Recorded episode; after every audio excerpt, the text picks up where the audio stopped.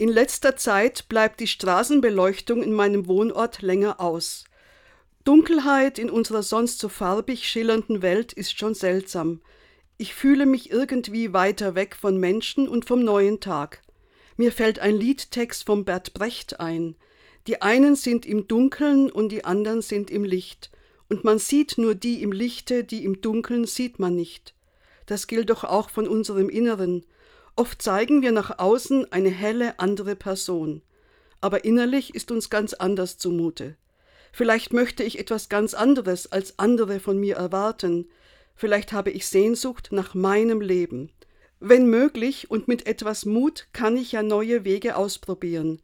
Brich auf, werde hell, denn es kommt dein Licht, ruft der Prophet Jesaja dem Volk zu, das resigniert.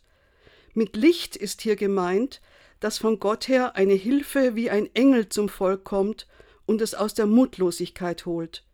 In einem Lied heißt es, der Tag erhebt sich, Gottes Licht kommt auf uns zu, so soll, was in uns dunkel ist, was schwer uns auf dem Herzen liegt, vor dir sich öffnen, guter Gott.